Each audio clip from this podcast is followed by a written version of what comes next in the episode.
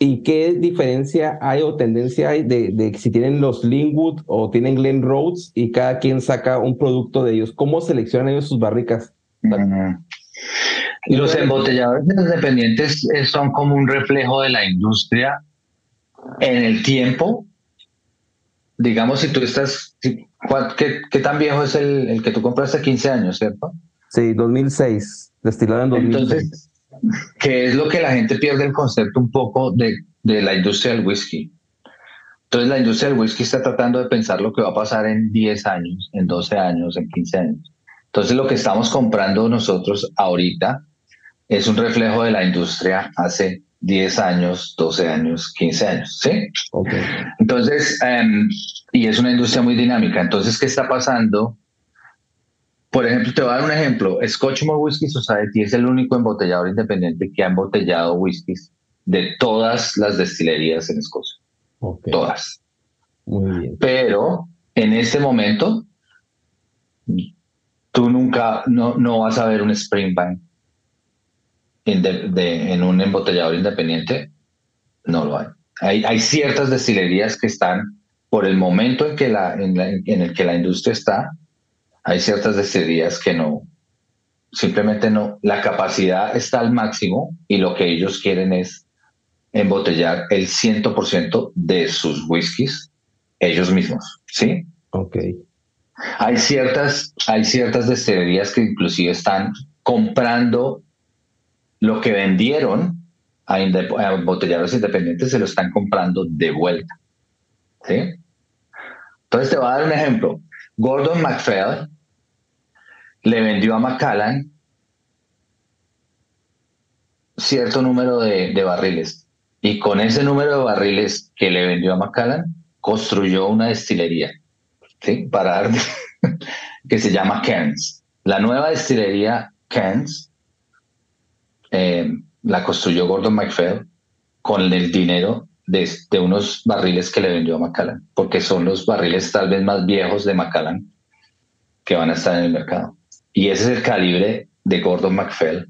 Antes, el, antes el, de que digas eso, voy a poner audio que diga en exclusiva para whisky en español. Eh, se construye una nueva destilería con barricas que se venden a Macallan. Porque estos datos, amigos, aunque parezca broma lo que quiero decir y, y fuera de tema o tono, pero estos datos son los que iban, eh, y te agradezco mucho que te hayas acercado a, aquí conmigo y al podcast, básicamente, que dijeron, oye, ¿sabes qué?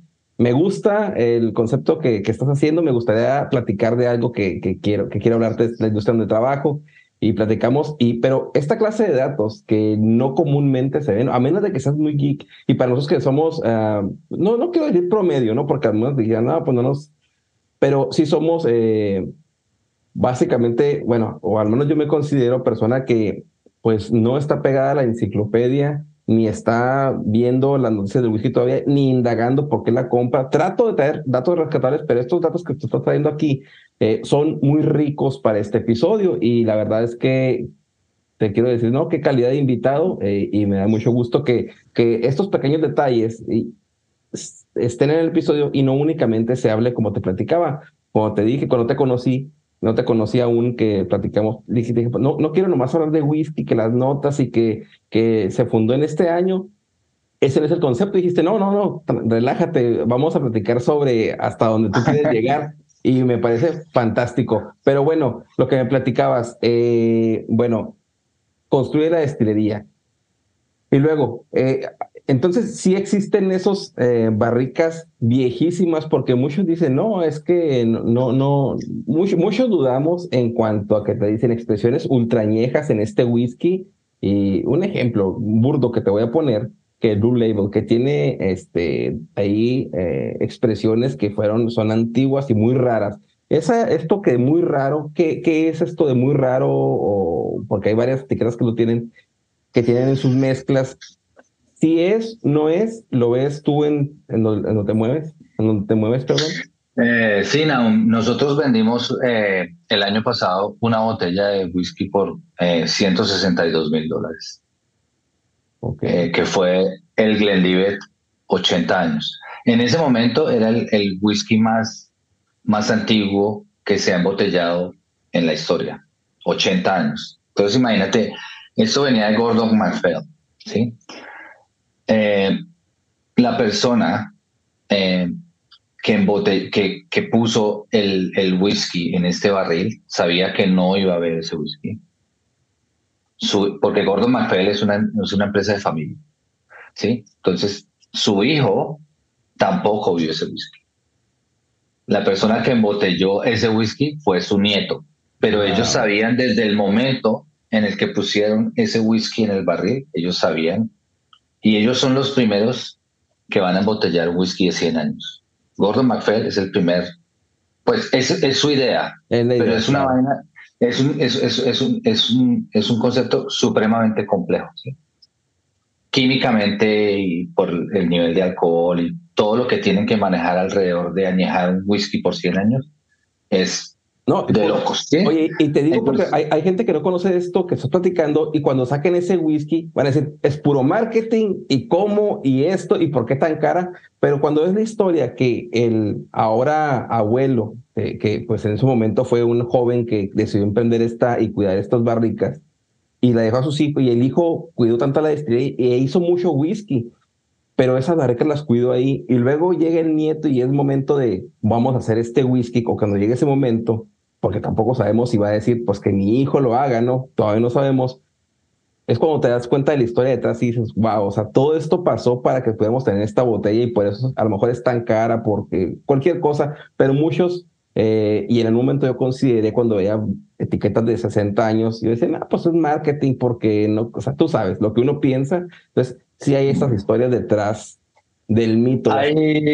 y estoy de acuerdo contigo, Naum, hay mucho marketing detrás de esto. ¿sí? Es, eh, el whisky tiene mucha, mucha alma, mucha pasión, pero también es un negocio, ¿sí? Y, y, cuando tú estás hablando de whiskies que son de 60 años, de 70 años, de 80 años, ¿sí? Y lo que está haciendo Gordon MacPhail es que cada cinco años ellos hacen un release. Entonces ellos comenzaron con el 70 años Morlack. Creo que en el 75 hicieron eh, Glenlivet y Glen Grant. No me acuerdo bien sé que el de 80 años fue Glenlivet. Imagínate que de este, porque es single cast y es cast strength, ¿sí? Entonces es el concepto más puro de whisky que puedas encontrar, ¿sí? Entonces ellos embotellaron este, este whisky de 80 años.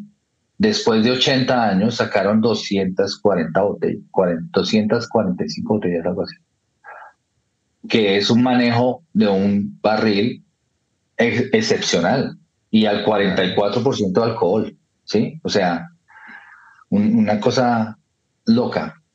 Pero de esas 244 botellas, esto te da el calibre de, relación, que yo me siento muy orgulloso. Michael, que le den una botella a Michael para que él la venda. Y cuando esa botella llegó a Nueva Zelanda, había 15 personas en Nueva Zelanda con el dinero listo para... Y él pudo haber puesto en subasta esa botella o pero Michael no es así. Simplemente ese es el precio, es el precio correcto y al final se lo dio a la persona que ha comprado más whiskies raros para la empresa, pero esta persona nosotros sabemos que en algún momento esta persona va a abrir esa botella y la va a disfrutar. Eso, eso, me gusta. Entonces, el concepto de marketing y, y donde yo me muevo, Naum, y esto es importante para mí, donde yo me muevo en el whisky es en el rango de whiskies donde tú vas a abrir la botella. Yo no estoy interesado y no me, no me atrae, y esto es personal, esto hay opiniones, ¿no? Eh, a mí no me atrae eh, el whisky que se compra para tenerlo en una vitrina y para nunca ser disfrutado y para nunca ser eh, abierto. No, no, no, no es algo que me interese personal. Lo que a mí me interesa es cuando la gente viene a la tienda o cuando yo dirijo una cata, a mí lo que me interesa es ver la cara de la gente cuando, cuando un whisky los toma por sorpresa y dicen, esto es lo mejor que me ha pasado en los últimos meses. ¿sí? Eso es lo que a mí me interesa. Ya, ya platicaste un poquito de, de, Adelphi al inicio, eh, con Murhan, has platicado bastante de Gordon McPhee. Eh, pero eh, ahorita me dijiste, voy a platicar algo muy chévere de Infrequent Flyers de, de Alistair Walker.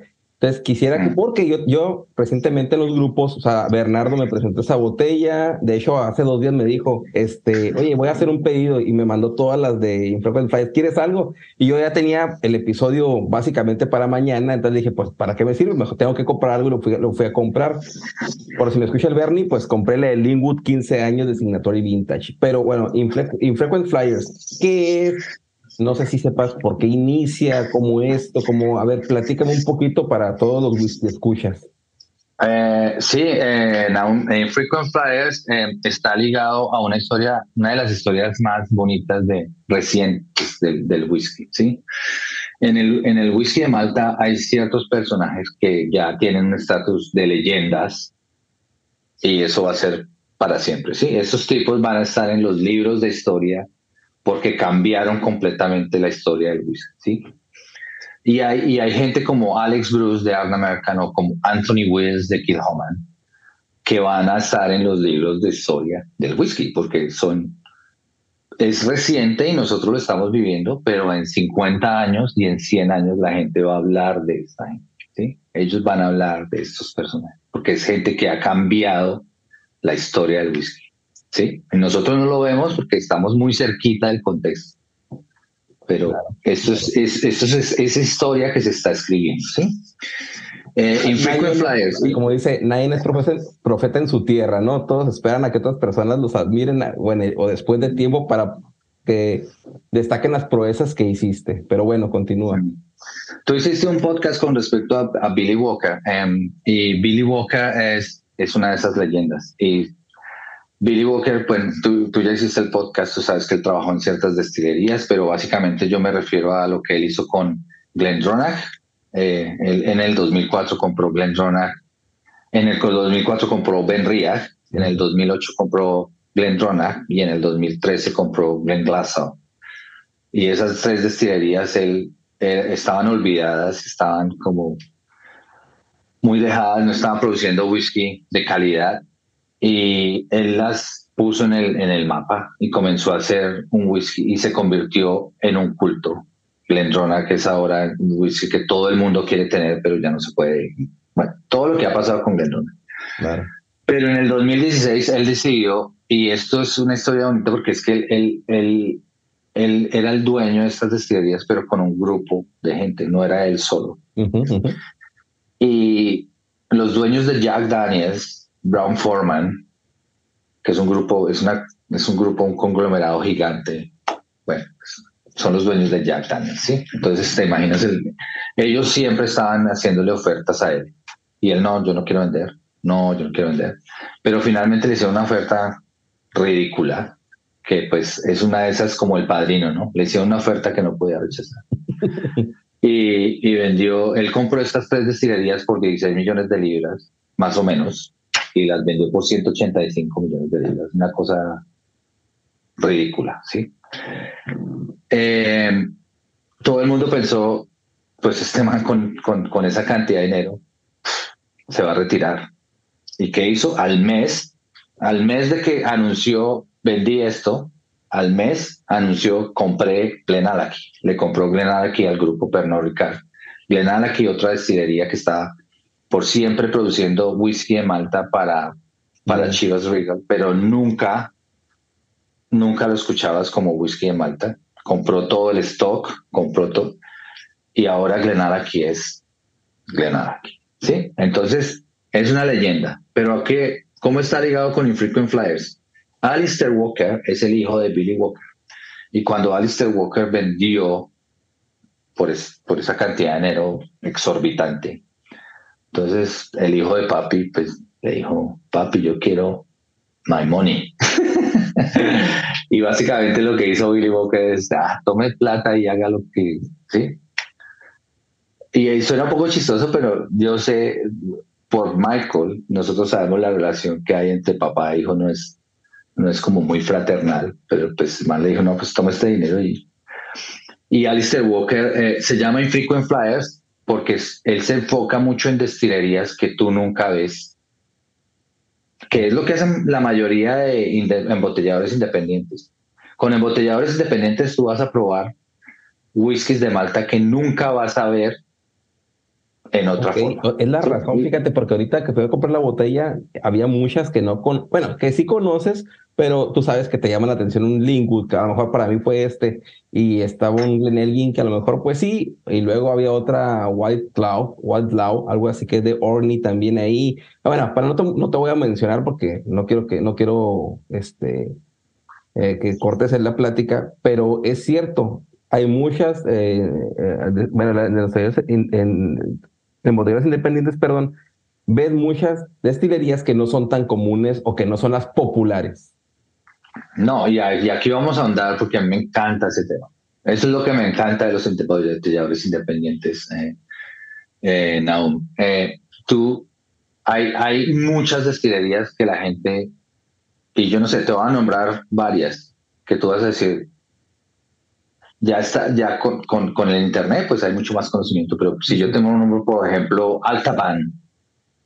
¿Has escuchado Altaban? No. ¿Ves? Altaban es una destilería, es una de las destilerías más nuevas que pertenece a Pernod Ricard, Chivas, y tú nunca vas a ver un Altaban. Pero Signature y Infrequent Flyers han embotellado Altabans. Pitted y, no pitted. Y es algo, es, es una cosa loca, ¿sí? Inchgauer, eh, Brevel, eh, Glenort. Glenort es el, Glenort creo que es el cuarto single malt más vendido del mundo y la gente no lo conoce. Es el cuarto single malt más vendido del mundo porque Singleton de Diageo tiene las ediciones de Glendullan, de, de Dofton y de, Single, y de Glenort en Singleton. Y Singleton es exclusivo para el mercado de Asia. Sí, entonces cuando sí, entonces en Asia tú vas a ver Glenor embotellado y se vende como pan caliente, pero es embotellado al 40% o hay unas ediciones muy exclusivas que tú nunca vas a ver. Pero yo tengo acá un Glenor de Signature, ¿sí? O los, probablemente los dos mejores whiskies que yo probé el año pasado fueron un par de Glenor embotellados por la Scotch Malt Whisky Society. ¿sí? Y Glenor es un monstruo de destilería. ¿sí? Es un monstruo de destilería. 11 millones de litros, sí, es grandísima. Y tú nunca escuchas, uy, Glenor, pero Glenor, ¿sí? Entonces, todo eso es lo que los embotelladores independientes traen. Es, esas, esas les llaman hidden gems, ¿sí? Las, las, las perlas escondidas que tú nunca vas a ver a menos de que ellos las traigan al mercado. Infrequent Flyers es el nombre de Infrequent Flyers. Eso, le estamos dando vuelta a la pregunta. en algún momento vamos a, llegar a la pregunta, pero Infrequent Flyers, Infrequent Flyers se refiere a eso. Él, embotella muchas destilerías que tú nunca vas a ver. Pero no es el único, sino que simplemente él aprovechó, e, ese fue el nombre que le dio a su, a su, a su, a su empresa relacionado con, con eso, con que él embotella cosas que, que tú no vas a ver muy frecuentemente. Y todos son single cask y todos son cask strength, ¿sí? Pero él se especializa mucho en el terminado. Okay. Entonces, la especialización de Frequent Flyers es, él siempre especifica, para los que nos están escuchando, pues no pueden ver, pero de pronto más adelante, pero estoy mostrando esta botella, entonces él siempre especifica la maduración en un lado y el finalizado en el otro lado. Entonces, el, el, todos son single cask, pero por ejemplo, este ejemplo que te estoy dando de Infrequent Flyers, esta botella yo, esta botella llegó a Nueva Zelanda y solo, solo teníamos seis botellas en Nueva Zelanda. ¿De qué es? es? ¿Es de, de Glenor? Es, es Heavily Peated Glentorret. Ok, Y ahí hay otro concepto que se introduce, que es cuando el, destilado de Glentorret, cuando es embotellado independientemente, el destilado se llama Rathbo. Y eso está en contratos, ¿sí? Entonces, si tú embotellas independientemente destilados de Glentorret que sean heavily peated, ahumados, se llaman Ruat Y te voy a dar otro ejemplo. Si, es, si, si estás embotellando, si estás embotellando independientemente Bunahavan, Heavily Peated, se llama Staoisha. ¿Sí?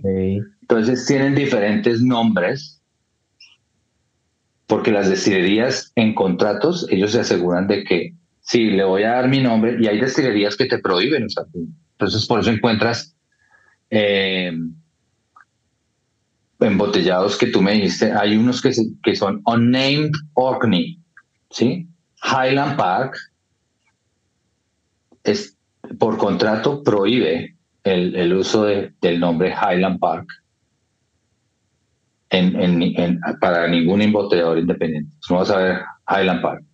Entonces, por eso ellos ponen unnamed Orkney. Pero en Orkney, tú sabes, hay 50-50, ¿sí? Y escapa escapa, tú no lo vas a ver, es, tú no lo vas a ver. nosotros tenemos una botella de escapa de Gordon MacPhail y es más o menos dos mil dólares. Eso, eso no, eso es raro. Eso no lo vas a ver. Ok, entonces, entonces cuando, cuando te dice, eh, sí, cuando, si, si tú ves una embotelladora independiente y dice unnamed Orkney, ah, es un Highland Park. es un Highland Park. 99%, 99% de seguridad es un Highland Park. Y cuando tú lo hueles, ya sabes, ah, es Highland Park, porque Highland Park y Scapa son polos opuestos. Perfecto. No, oye, qué, interesante porque sí, se ha dado la polémica en destilerías, eh, perdón, destilerías independientes, de bodegas independientes, donde sí se ha comentado eso de que los nombres que no se pueden decir o dicen ubicaciones random, eh, o que tú te imaginas y, es por contrato, pero eso del cambio del nombre, y yo ahorita, como te decía, ese de White Cloud, eh, no sé si se, pronuncia tal cual, eh, pero busqué y luego decía destilería fantasma tal cual, o sea, Ghost Distillery, y luego, porque no existe, me explico, pero había ahí en Reddit me metí y lo decía es Highland Park, pero alguna particularidad debe tener ese Highland Park que no, bueno, o por contrato que le ponen ese nombre para poderlo vender. Eh, y lo tenía Signatory, creo, o, o, si no me equivoco, otra, porque había dos, dos o más este, botellas independientes. Oye, la, la, la, la pregunta eh, o, que, que, me trae todo lo que me estás diciendo. A ustedes, eh, bueno, no, no sé si existe un pergamino con los nombres de porque uno se interesa, ¿no? ¿Y dónde estará esa información? Si hay forma de investigar que, cómo cambia el nombre o algún registro donde tú puedas entrar, o eso ya está bajo contrato y únicamente ciertas personas pueden encontrar esta información. Eh, no, hay, muchos, hay muchas páginas en Internet eh, y blogs que te van a dar información muy pertinente con respecto al, al whisky de Malta. Eh, hay un, hay una página que yo visito mucho, pero pues lastimosamente, pues mayormente en inglés, no, no. Entonces, pues ese es uno de los... Ahí está el, traductor de Google. Sí. Eh, una de las páginas eh, más respetadas es eh, Scotch, ¿cómo se llama? ScotchSinglemalt.com. Scotch, déjame, déjame, yo la busco.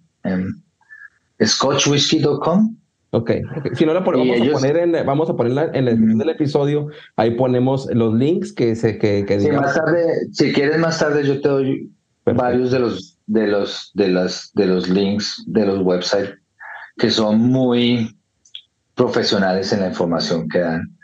Eh, es más que todo gente que es muy respetada, porque en el mundo del whisky, como en todo el mundo, hay gente que, que es respetada y hay gente que más bien no. Entonces, em, hay, ciertos, hay ciertas páginas web que te van a dar una información muy em, veraz. Y, y esas son las páginas que uno tiende a... Pero, pero eso es fascinante, porque al final y al cabo, pues sí, yo, yo tengo aquí esta botella de Road Bo, que es Heavy Repeated Glentower, que es... Sí, sí. Oye, mencionabas, mencionabas que, la, o sea, que va, va para arriba, esta industria de whisky está... Bueno, tú, tú, tú ves qué, qué nuevas... Eh, estamos, estamos sobre, tú, tienes, tú eres una enciclopedia de, de esto, pero estamos enfocados en ese tema.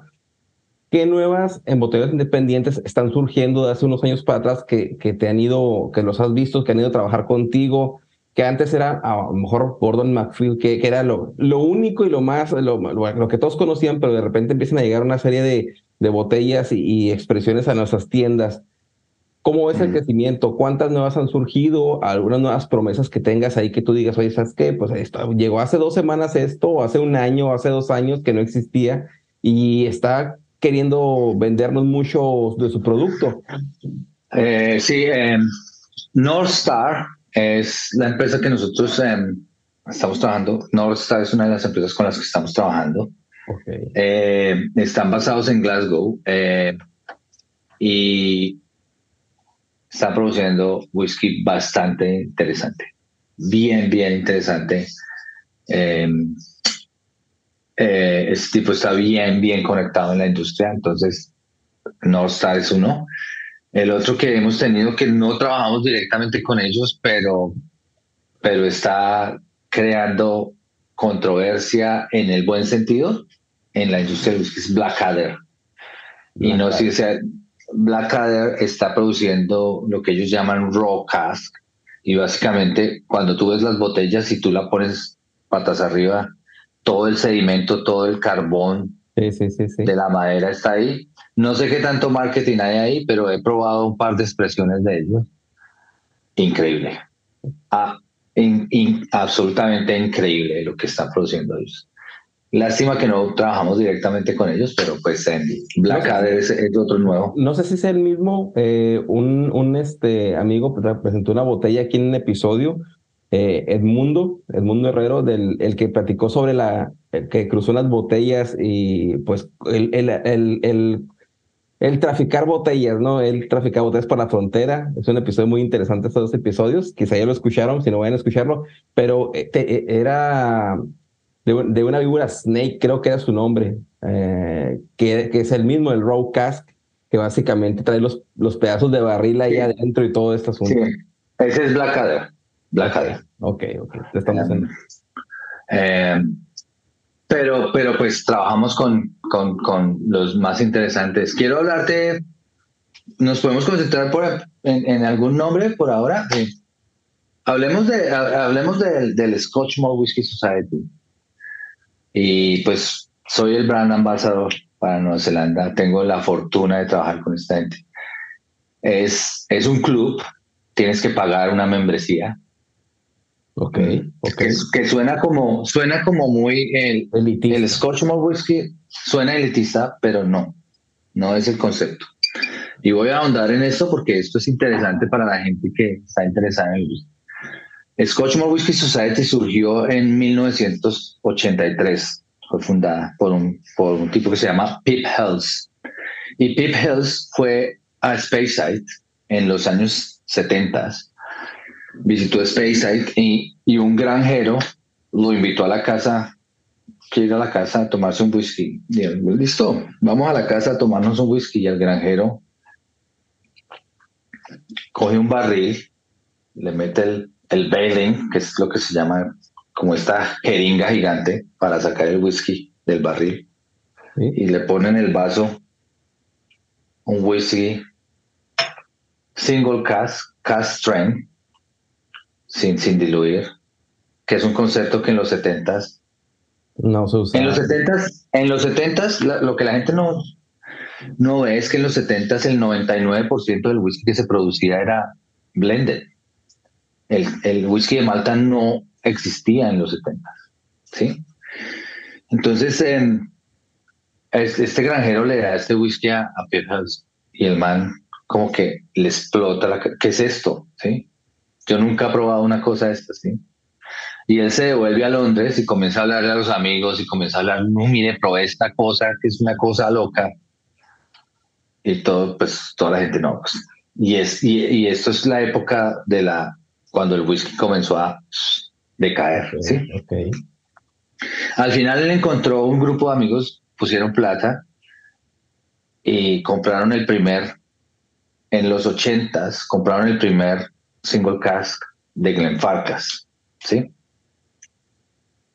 Eh, y esto es importante porque ellos se fueron a esta ellos le apostaron a una industria que estaba muerta, estaba muriendo, todas las destilerías estaban cerrando, Diageo estaba mothballing, que es cuando cierran una destilería, pero la dejan, dejan el equipo ahí por si de pronto resurge, ¿sí? O había, habían destilerías que las demolían, vendían, ¿sí? Era una época bastante mala para el whisky. Y este tipo decide como no, yo voy a fundar esta vaina.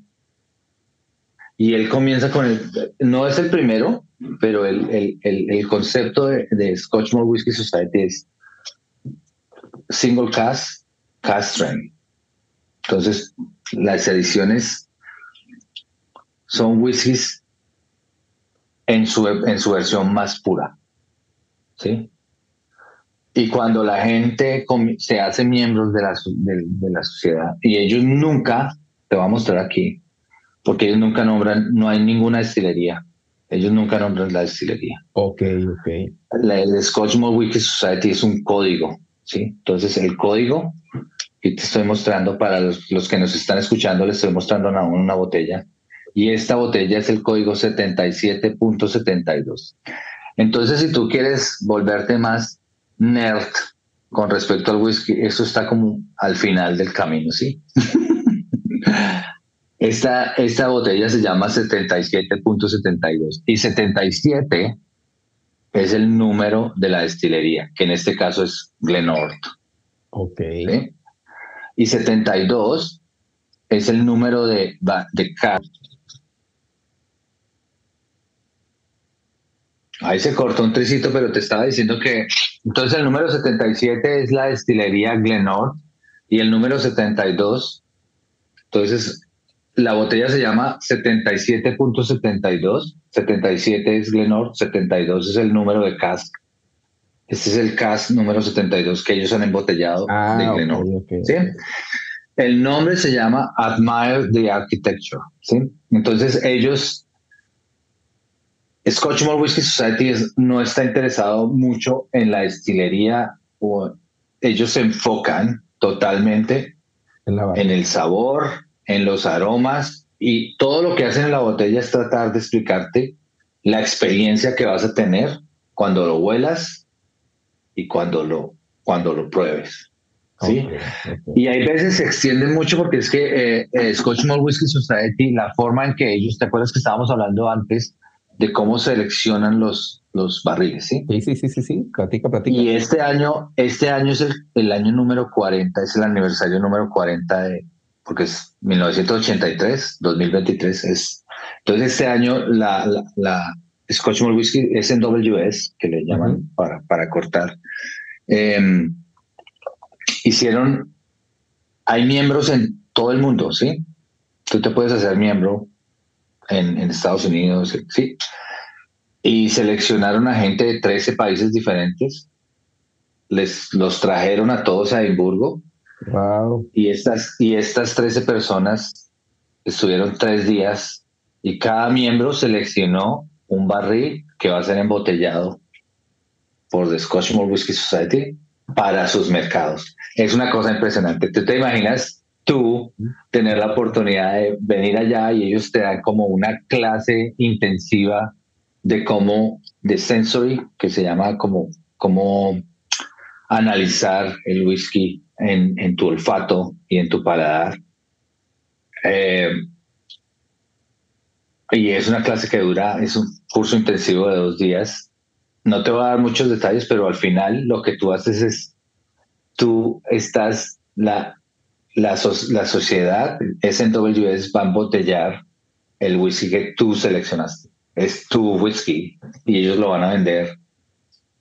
No sé, es, es, es, algo muy bonito. Es algo qué privilegio, qué privilegio. Y, que se preocupe por, por esto, ¿no? Porque bien pudieran hacer el 40 aniversario y no pasa nada, pero invitan a, los, a las personas que, pues me imagino que han de tener la selección, ¿no? Esto este es de los más antiguos y, totalmente, o sea, eso ya es la administración, pero está excelente que se preocupen y no como, bueno, y no tampoco quiero decir, porque a lo mejor no conozco, pero hay otros eh, como el comité de ARBE que únicamente pues vende botellas y a, a, los que están en el comité, ¿no? pero no, no hace, no trae a las personas para que les hagan un whisky, no, un ejemplo. Es el ejemplo que quiero dar, que se preocupan. Eh, genial. Eh, sí, los embotelladores independientes están haciendo un trabajo, o siempre han hecho un trabajo importantísimo para la industria del whisky. Es, em, hay muchos aspectos de los embotelladores independientes que, que simplemente enriquecen la experiencia tuya como comprador de whisky, ¿sí? Y ese es, ese es, ese es el objetivo, ¿sí? La gente cuando ve whiskies de, de, de, Scotchmore Whisky Society o cuando ven whiskies de Signature, por ejemplo, te voy a mostrar acá Signature. Yo tengo aquí un Caperdona. ¿Has escuchado Caperdona? No, no lo he escuchado. Caperdona es, una destilería que está, es difunta, ya no existe. Eh, y era una destilería que es gemela. Glen Grant construyó una destilería al otro lado del, de la calle. Es exactamente la misma destilería como Glen Grant. ¿Por qué? Porque en ese tiempo estaba creciendo la industria y construyeron esa destilería porque había mucha demanda. Como Port ¿no? Que, que que, va a resurgir, ¿no? Algo, algo así, ¿no? Que, ahorita, probablemente esa no va a resurgir, pero es, una, es algo que tenían ahí. Eso, esas barricas exclusivas o, raras están ahí en, en esa expresión de Signatory Vintage. Pero si tú te das cuenta, eh, bueno, sí, Port Ellen es algo que hicieron un mothballing, es lo que le llaman en inglés, que es la, la cierran, pero dejan el equipo ahí por si se vuelven a abrir. Okay. Caperdona, Caperdona lastimosamente ya no existe. ¿sí? Entonces Glenn, Grant construyó esta destilería que es una destilería gemela al otro lado del camino. ¿sí? Entonces tú tienes una destilería y al otro lado de la calle vamos a construir exactamente la misma destilería al otro lado de la calle. ¿sí? La construyeron, empezaron a producir whisky y el whisky nada que ver con la otra destilería. Ok, ok. Sí. y nunca es, y nunca descubrieron, al principio le llamaron Glen Grant 2, como Glen Grant 2, pero después se dieron cuenta que el whisky nada que ver y le tuvieron que cambiar el nombre a Perdona, ¿sí?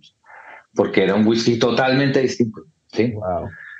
Eh, anyway, eh, comienza a decaer el, whisky y la vendieron a, un, a, una empresa de Cooperage en Speyside, porque esto es Speyside, al lado de Green Grant. Y la empresa de Cooperage la demolió y ya no existe. Es un whisky que ya no existe. Ahora hay un McDonald's. Ahí, ¿no? eh, simplemente el, el Cooperage, eh, Speyside Cooperage, eh, tiene, lo convirtieron en un Cooperage para, ah, para hacer bar. yo también el Cooperage. Eh, y es, es un whisky que ya esto es, esto es historia, ¿sí? Tú nunca vas a probar ese whisky, nunca más. Y hay muy pocos barriles. Y esto es un single cast, cast strength, K, perdona. Fíjate, y uno. bueno, en, cinco años, no sé, en cinco años ya eso no existe, porque los últimos, los últimos, los últimos barriles, eh, Pernod Ricard lo compró y Pernod Ricard se lo vendió al Cooperage y el Cooperage demolió la destilería. Entonces los últimos barriles que se hicieron fue en el 2011, creo, no me acuerdo. Entonces ya, esto, esto en 20 años ya no, es, historia. Oye, pero es, de importancia de conocer, eh, porque, por ejemplo, yo me pongo, yo, mi, compadre Daniel, eh, Ruta del Whisky, íbamos y, ¿qué, ¿qué, botellas hay de tal cual, no? Y lo, no, pues yo quiero que sea de, o sea, por ejemplo, Signatory, que era la, es de lo que más llega aquí, ¿no? O sea, no, no, no, por ejemplo, en stock todavía no está Infrequent Flyers, eh, no hay muchas más que estas que mueva la tienda que vamos, que es la de Specs, ¿no?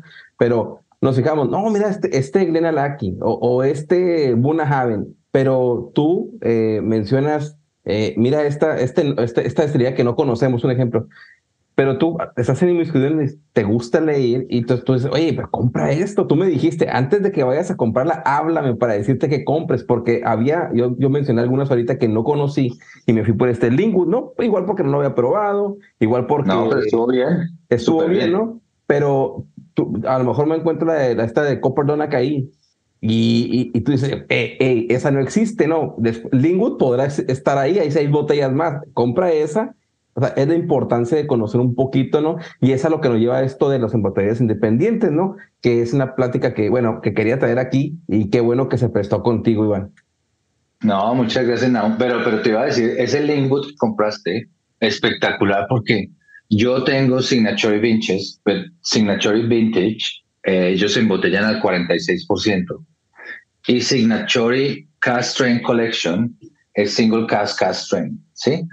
Pero Signature Vintage, yo nunca había visto un Signature Vintage eh, Single Cast Cast Strain como el que tú tienes ahí. Eso, eso es, tú no vas a ver ese whisky en ninguna otra parte del mundo. Es, es, es como, y te recomiendo que lo compartas con alguien que tengas cerca porque es súper especial, es único.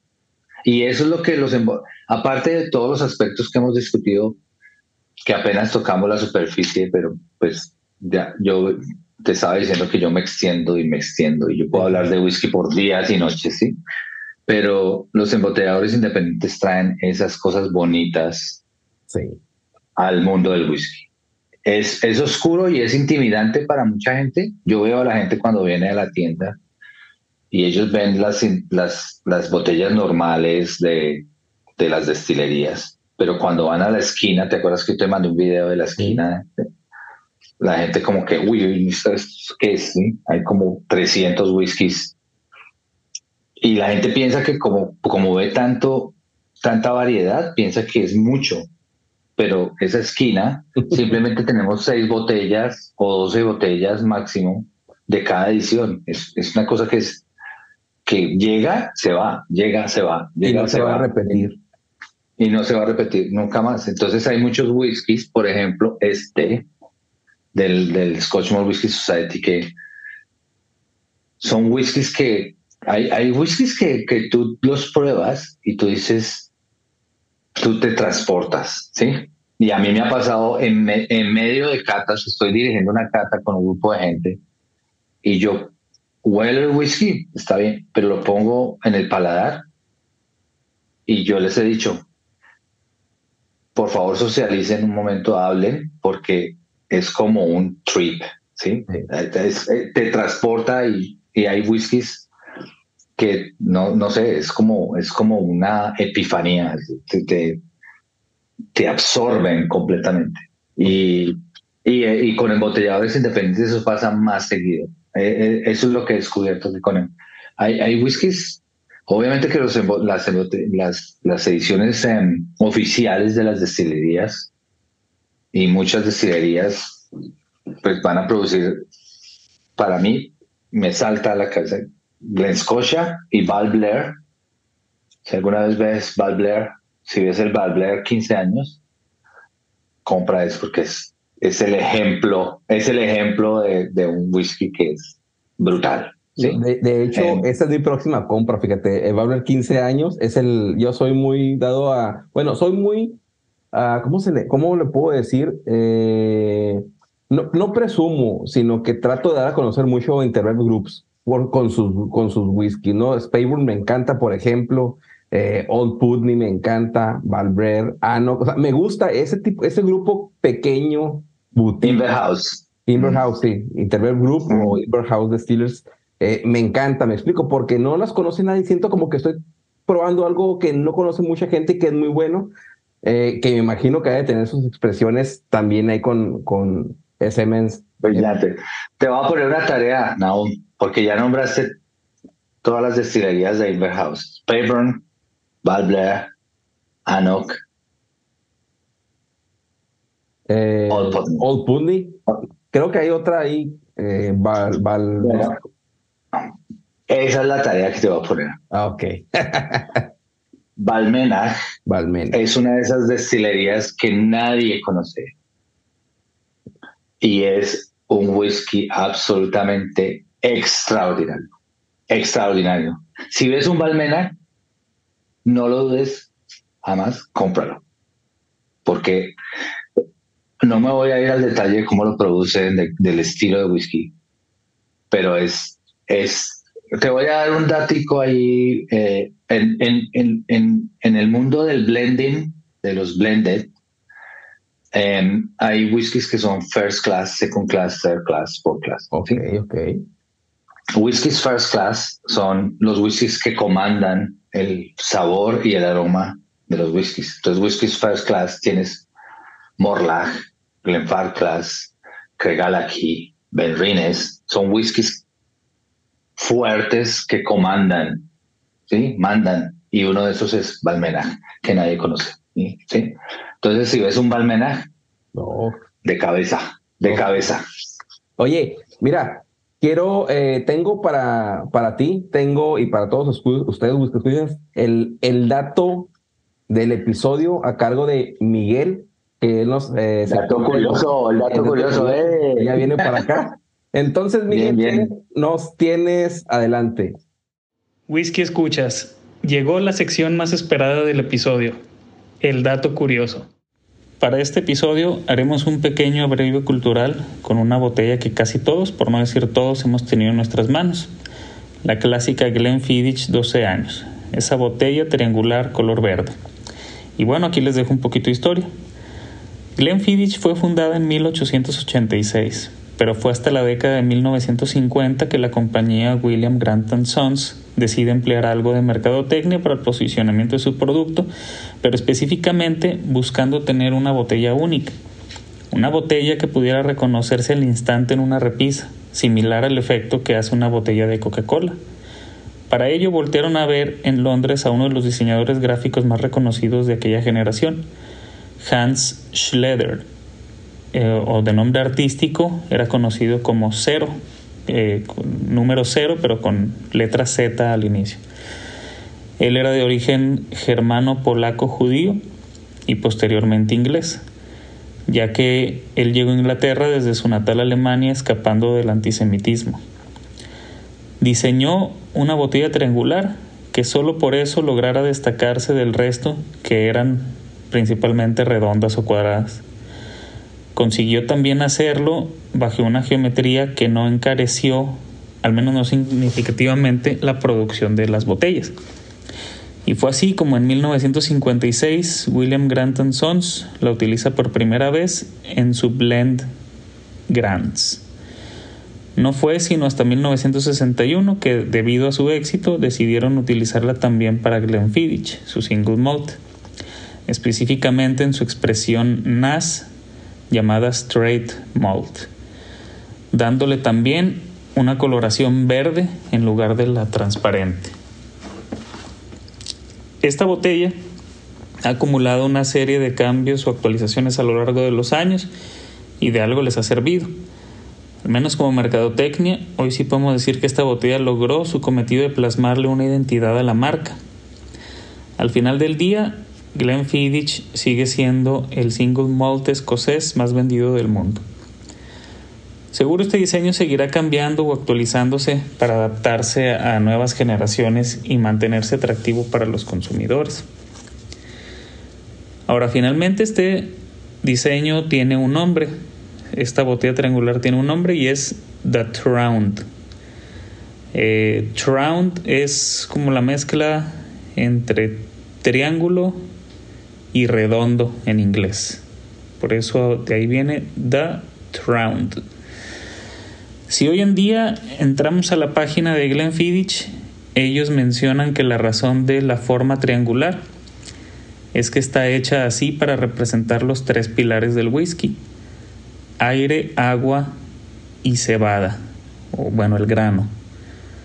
Ahora hay algo curioso ahí, mencionan aire como un pilar junto al agua y grano aire, agua y grano. Cuando en las primeras lecciones de cualquier whisky nerd eh, leemos que son agua, el grano y la levadura los ingredientes primarios en la elaboración del whisky.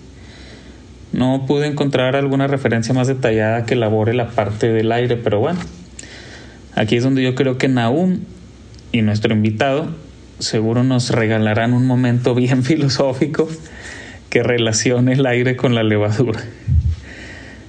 Whisky escuchas, espero les haya gustado este dato.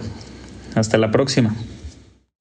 Aquí el dato de Miguel. ¿Qué te pareció? ¿Qué, ¿Cómo ves eso del aire? ¿Qué, qué, ¿Tú qué piensas? Yo no tengo la más mínima idea. Yo podría darte un par de respuestas que creo, pero no creo que sea certera ninguna. No, se me hace súper interesante, aún porque. Y, se me hace también, se me hace interesante desde muchos aspectos porque eh, Glenn Glenn Glenlivet, Macallan, Glenmorangie, cuando tú empiezas ese viaje de single la gente empieza como a, oh, no, ya, ya cuando tu paladar comienza a progresar, y tú comienzas a olvidarte de esos, de esos single malt. Pero la gente tiene que recordar que todos estos whiskies tienen un, tienen un rol en la vida del single malt y es importante, ¿sí? Y si, si Glenfiddich, Glenlivet y Macallan y Glenmorangie no hicieran lo que hacen, el, el whisky de Malta, como nosotros lo amamos, no existe. Porque ellos son los que capturan a la gente. Okay. Ya después la gente se mueve y no pasa nada, pero ellos te atraen, ¿sí?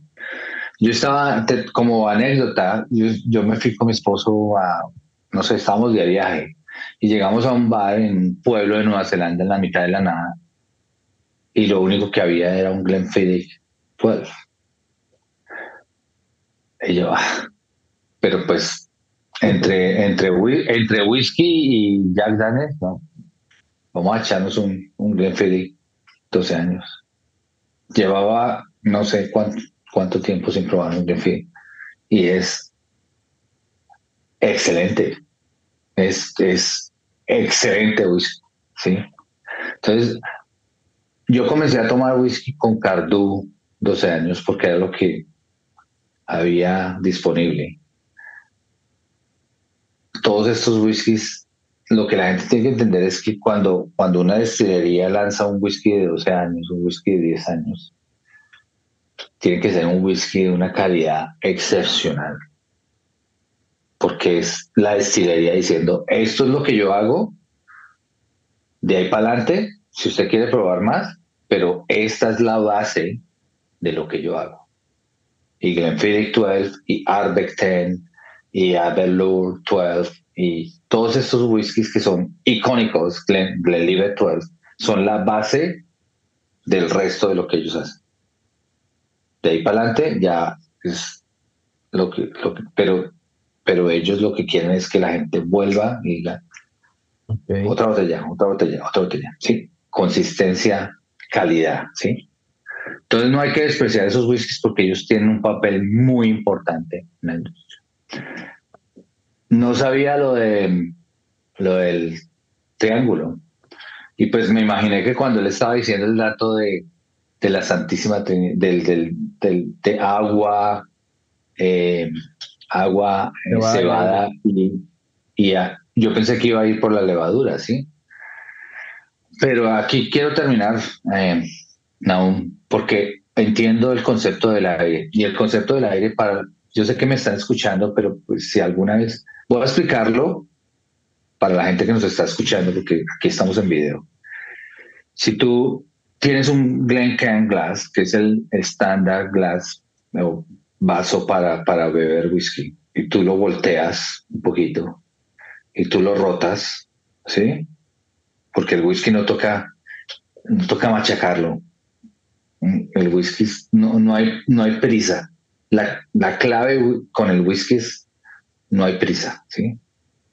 Y tú lo rotas. Entonces la gente habla mucho de, de, de la capa de aceite y cómo bajan las piernas, ¿sí? Como en el vino. Pero lo que la gente no habla es que esa capa es una capa, es milimétrica, menos de, milímetros de capa de, de, líquido con mucho aire. Y ahí es donde el aire juega. El aire abre, el aire maximiza toda, todos los olores y los sabores. Ok. Y, si, tú, si, tú, si tú haces este movimiento que estoy haciendo, que para explicar a los que están escuchando es como voltear el vaso en un lado sin irlo a regar, porque el whisky no se riega, el whisky se riega en la boca. Ok, sí, entendí. Pero es, es, rotarlo, es rotarlo lentamente y crear una capa muy delgada de líquido que se pega a la, al interior del vaso. Y si tú hueles el whisky cuando lo sirves y está vertical y no has hecho esto y lo, y lo hueles después de que haces esto, vas a entender lo que el aire, que es oxígeno, interactuando con el whisky, va a crear. Y es para mí lo más importante cuando tú estás, cuando tú estás apreciando un whisky es que tú te tienes que concentrar, es enfocarte, ¿sí? Y en ese sentido el whisky, yo le digo a la gente cuando viene a la tienda, el whisky es, es hasta saludable para la mente, porque mentalmente cuando tú estás oliendo un whisky y estás enfocado, tú no puedes estar pensando, ay, no es que tengo esta reunión mañana. O, ay, no es que no me pasó el bus y, estoy, y, estoy, y, estoy frustrado. No, no, tú no puedes, porque tú estás intentando identificar sabores y aromas. Y, y, ah, para la gente que lleva mucho tiempo tomando whisky, siempre hay algo que descubrir que, que uno no le puede poner el nombre, uno no le puede poner, no, hay, hay algo ahí que que, me gusta o que me disgusta, porque la gente piensa, no, tienes que identificar algo que te guste, no. Más importante, tienes que identificar algo que no te guste, porque cuando tú identificas algo que no te guste, lo descartas, y eso es importante también en Interesante. Sí. Entonces, cuando tú identificas algo que te gusta, comienzas a tratar de ponerle un nombre, ¿sí? Y yo, como latinoamericano, en Nueva Zelanda. Hay veces hay whiskies, especialmente whiskies viejos de Glen Grant o whiskies muy, muy añe. Y, ahí voy a volver al principio de la, de la discusión brevemente, ¿no?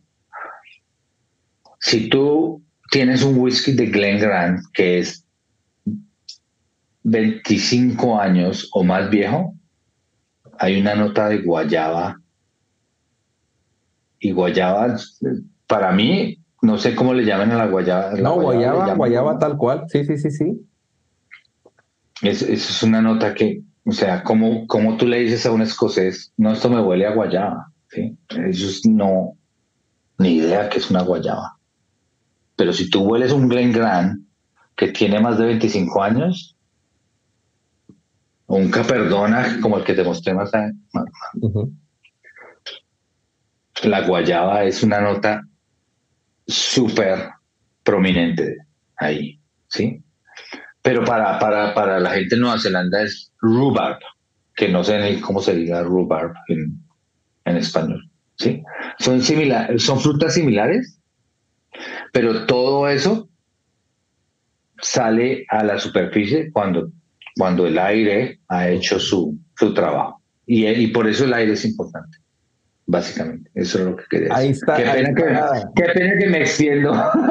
No, ahí está la respuesta para, para Miguel y fue lo que opinó. Yo de, realmente no, no tenía la más mínima idea. Ahorita que mencionaste algo eh, de Glencairn, que hiciste el ejercicio por el aire cuando va rotando, eh, yo estuve leyendo algunos Master of the Quake, que es la posición que tiene tu jefe Michael, y él, es, es, es Martin Duffy, y él está entre los Master of the Quake, que él es el representante, eh, eh, creo que en Norteamérica, de Glencairn, del cristal, ¿no? Pero la pregunta me, vino a la mente, porque quizás no, bueno, quizás no tomamos la parte de, de, tú te presentaste, cómo llegaste hasta aquí, ya desarrollamos el tema, pero una pregunta que se me vino a la mente es, pedías oportunidad para trabajar porque te enamoró la forma de hablar o te impactó un icono como es Michael, ¿no? Pero tú no sabías quién era, me quiero imaginar, ni al, probablemente no sabías eh, que tenía un grado de Master of the Quake, o no sé si en ese momento lo tenía, o si era Keeper ya en ese momento, me imagino que sí. Pero tú cuando estás en este mundo y lo que que lo ves y dices, oh, este, él es mi jefe, o sea, eh, es un ícono en el whisky. Y yo no tenía idea, yo quería trabajar con él porque me gustó su presentación o no sé.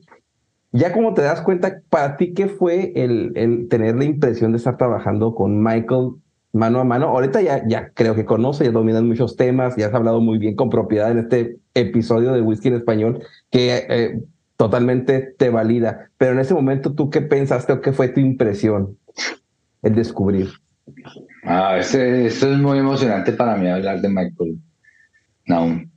Y principalmente porque pues estoy en el proceso de, de, irme para Escocia.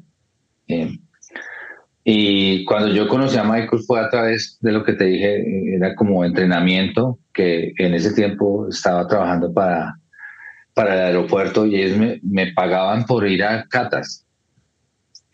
¿Sí? Entonces fui a una cata donde conocí a Michael y las catas de Michael, el, el 90% de una cata con Michael no habla de whisky, habla de historias que él ha vivido con sus amigos en las destilerías. Él habla del whisky, pero no es, el tema no es el whisky, el tema es, no, es que, te voy a dar un ejemplo, Glendronach descubrieron un, en algún punto vamos a hacer otro podcast. Okay. Te voy a comprometer aquí porque vamos a hacer otro podcast. Pero hay, hay, hay, un, hay una historia de Glendronach y, y los empleados de Glendronach pegaron un, un barril a la pared y en el otro lado conectaron una llave y cuando salían llenaban sus botellas de Coca-Cola con Glendronach 30 años. ¿Sí? Eh, entonces, ese es el tipo de, historias que tú vives cuando vas a una cata con Michael. Él no habla del whisky. Si alguien le dice, oye Michael, pero ¿cómo, por qué este whisky es tan rico o la, la textura es tan... Tú te puedes ir hasta el fondo en el detalle porque sabe mucho y lo sabe por la experiencia. Pero cuando yo lo vi a él, a mí me impresionó fue más eso, que es lo que me encanta a mí el whisky, que es cuando voy a una cata, yo quiero que la gente se enganche con, con una bebida que es espectacular, que es compleja y que es una experiencia. Y para mí también eh, se relaciona con, con la amistad, con, con una comunidad. Y Marco, Michael ha creado una comunidad en Nueva Zelanda que que circula alrededor de una bebida.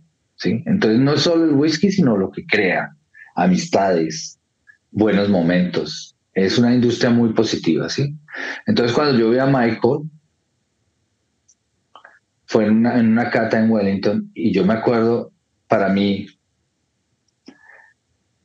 había un rango de whiskies, yo no me acuerdo de los otros whiskies, pero fue la primera vez que yo probé Kilkerran Heavy Repeated, el batch número uno. Wow. Ese fue el primer batch que Kilkerran lanzó del Heavy Repeated.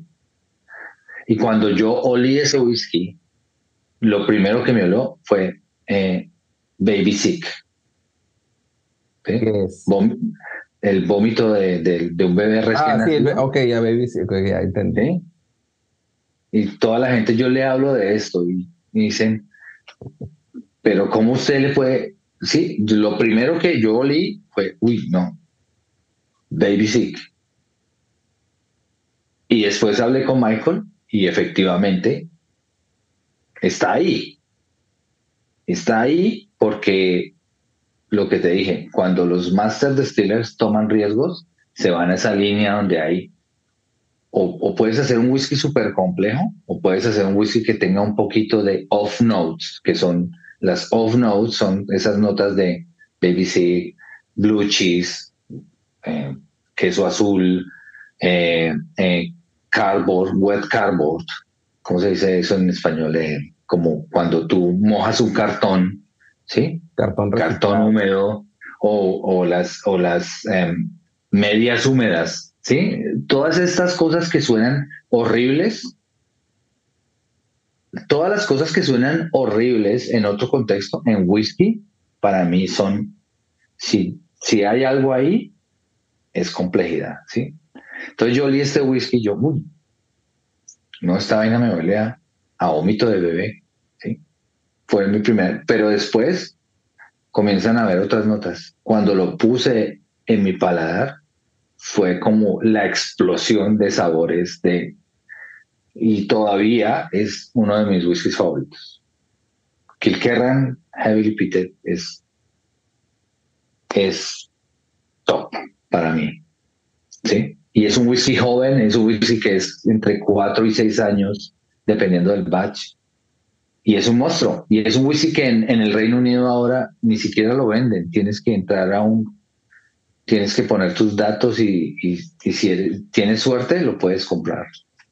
Porque es el estatus que ha adquirido ese whisky. ¿sí? Entonces, yo conocí a Michael y para mí siempre ese es el referente. Ese día conocí a Michael y le dije, Michael, voy a trabajar con usted. Y él me dijo, no, porque la gente nunca se va de whisky y ya llevo tres años que lastimosamente se van a acabar en junio, pero, pero pues es mi casa. Y Michael ha sido como, eh, ha sido un mentor para mí, pero también ha sido como una, una, una figura paterna, es un, es, un, es un tipo que tiene un corazón enorme. Y muchas veces hemos discutido,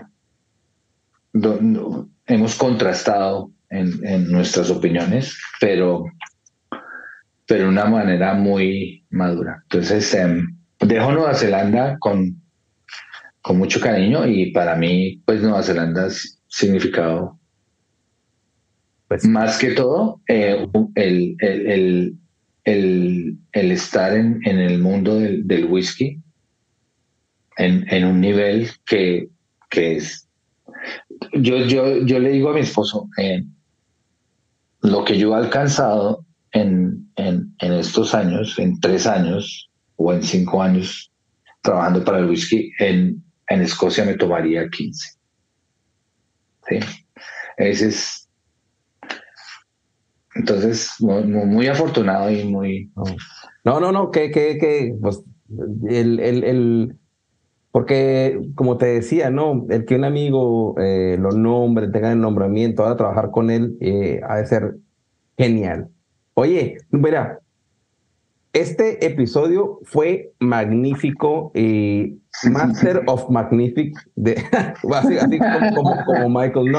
Pero yo únicamente eh, quiero agradecerte y así es, Whisky Whisky terminó, pero seguirá otro episodio próximamente con Iván hablando de otros temas eh, que son sumamente interesantes también. Y si alguno eh, tuvo alguna pregunta en la sección de preguntas ahí abajo del episodio, póngale, manden un mensaje a la cuenta de Instagram y proponiendo temas para él de su background o de la experiencia que tiene para que ustedes también participen y podamos definir un tema en un futuro.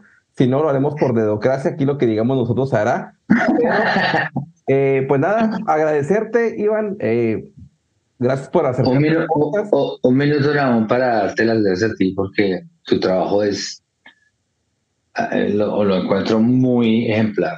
Y, me encanta que tengas esa pasión y, y, que llegues a gente que, que, que de otra forma no, no, no, no, no hablaríamos de esos temas y, y, es, y es una cosa muy bonita. Entonces, eh, no, de verdad admiro lo que estás haciendo y, y me encanta que nos hayamos conectado y, y no, lo que venga para, para donde vaya, es, estoy interesado. Cuenta conmigo y un saludo a todos los oyentes y nada, eh, denle un poquito de amor a porque lo que está haciendo es bastante importante. No, gracias, gracias. No sé si quieres dar algún, este, no sé si tengas redes, proyectos eh, ya nos platicaste que te vas a ir a Escocia prontamente. Me imagino que va a haber noticias desde allá. Eh, estás en Nueva Zelanda, ¿no? Un lugar lejano a, nuestra patria. Yo también estoy lejos, pero no tan lejos, ¿no? Como, como tú. No sé si quieres dar un mensaje finalmente, no, cualquier cosa. Igual tus redes van a estar debajo del episodio para si alguien te quiere mandar un mensajito o algo. Adelante. Sí, em, eh, pues por ahí estoy en Instagram, pero no, soy, no, la verdad no soy muy activo en, en, en, las redes sociales, pero pues me conecté con Andrés Sánchez en Colombia, hicimos un par de catas con Iván Navarro, que fue desde Costa Rica y pues tuvimos la oportunidad de estar en la cata en Colombia. Oye, tuve el eh, placer de conocerlo hace dos semanas. Vino aquí en Houston y tomamos unos tragos y fue genial. Ah, sí, porque Iván, Iván es, em, es pasión, es, es, el amor por el whisky. Entonces, em, nada, eh, me, me, encantaría, eh, voy a Colombia de nuevo, me voy a poner en contacto, todavía no me he puesto en contacto con Andrés, pero vamos a hacer un par de catas no sé, aún de pronto vamos a, vamos a programar algo, no sé, no sé cómo conectarlo. Yo sé que no voy a Nueva York, pero no sé, de pronto podemos hacer algo en Houston. No sé si tienes una, una red de, de seguidores o no sé. Eso, eso es un progreso. Con, con Iván Navarro, eh, me encantaría como cuando esté en Escocia, como traer gente de Latinoamérica. Eh, llevarlos por Escocia. Conozco muy bien Escocia, tengo muy buenos contactos, gracias a Dios, en, en, muchas de las destilerías más, más icónicas. Entonces, eh, no sé, no sé, vamos a ver cómo se, cómo se, cómo progresa esta, esta, esta conexión, pero eh, Sería genial porque yo no conozco Escocia. no, tenemos que cambiar eso, Naum. Te vamos a traer. Órale. Vamos, a, pues. vamos, Listo. Oye, Un abrazo, muchas gracias. No, pues nada, amigos, esto fue todo por hoy. Esperen el próximo episodio. Ya saben, recomendarlo, pasárselo a sus amigos y pues lo más importante es que lo hayan disfrutado. Es todo por hoy. Nos vemos. Adiós.